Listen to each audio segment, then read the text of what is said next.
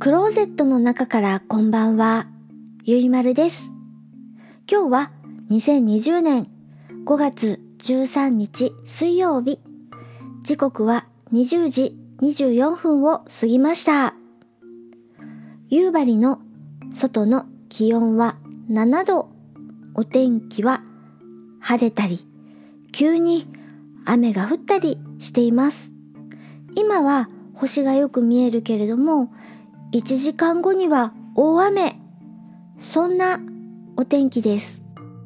今夜お話しするのは映画ジョーカー。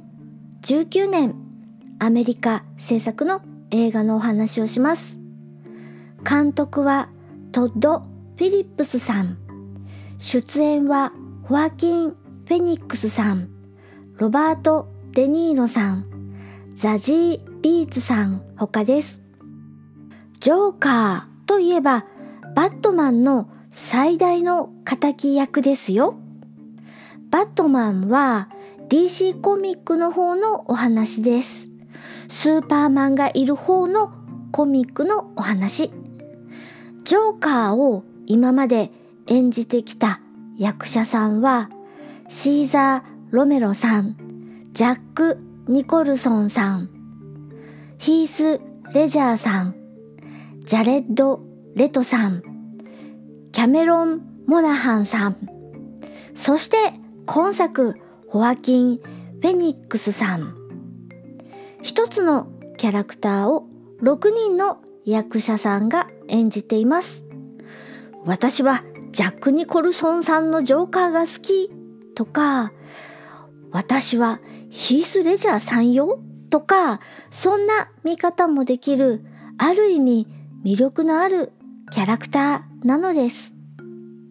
で、本作、ジョーカー、ホアキン・フェニックスさんが演じているジョーカー。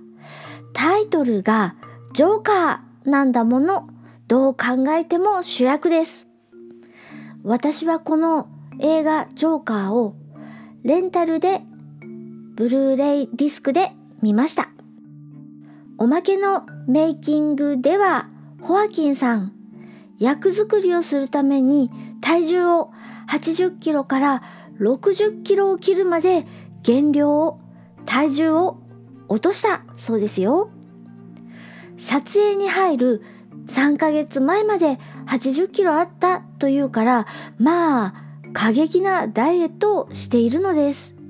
1日リンゴ1個とかで過ごしたみたいなインタビューがありました。ジョーカーさん本当に骨が浮くくらいガリガリです。いやー役者さんってすごいですよね。コメディアン志望のアーサー・フレックがバットマンの宿敵ジョーカーになるまでを描いた映画です。結構というかだいぶうつうつとしたお話です。なので見る時の精神状態があまりにも落ち込んでいる時にこの映画を見てしまうとジョーカーの世界に引きずり込まれるかもしれませんのでどうか注意をしてください私は楽しくもなく寂しくもない時に見ましたのでジョーカーの縁に追いやられることもなく戻ってきました。ほんの些細なことでジョーカーさんの生活がどんどんと追い込まれていく様が描かれていきます。最初の一線を越えてしまった時ジョーカーは舞います。ダンスするのです。あのジョーカーのダンスはとても印象的なシーンです。それからテレビショーに呼ばれていく時の衣装あのスーツ茶系の光の当たり方によっては赤いスーツあのスーツとても形が綺麗で階段でジョーカーが踊っているシーンもとっても私印象に残っています。ああ楽しそうなんだな。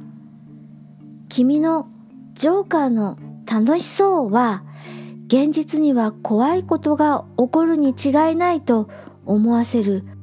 怖いシーンでもあるのだけれどあのダンスはアーサーがジョーカーへと階段を降りるごとにグラデーションのように切り替わるようにも私思えました。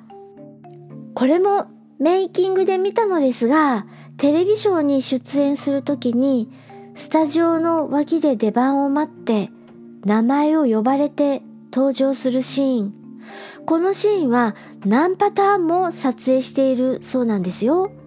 メイキングでいくつかパターンを見せてくれていました。そんな風に同じシーンを何パターンもジョーカーの役者さんホアキンさんは演じるそうです。なんだかすごいですね。まるでモデルさんが撮影の時にいくつものポーズをとるみたいなそんな感じです。その中から編集する監督さんもすごいですよね。私ストーリーに飲み込まれないように映画のメイキングに注目をしてみました。あまりねストーリーにのめり込むと危ないような気がするんですよ。だからジョーカーをこれから見ようかなと思っているあなたも辛い時とか孤独感が強い時とかにはこの映画ジョーカーは見ない方がいいと思います。気をつけないと引っ張られます。ということで辛い時には見たらダメダメな映画ジョーカーのお話をしました。それでは夜のゆいろく聞いていただきありがとうございます。北海道夕張からお話はゆいまるでした。おやすみなさい。深夜。特に用事もないのについつい。深夜。特に用事もないのについつい長電話をしてしまう。そんな二人の終わらなないんで切るんですか？俺ですよ。ミヤですよ。みふう。深夜。特に用事もないのについつい長電話をしてしまう。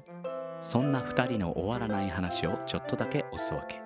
そんなポッドキャスト「切れない長電話」毎週木曜日21時配信。おいひどいだろ。切るなよグリーン。そんな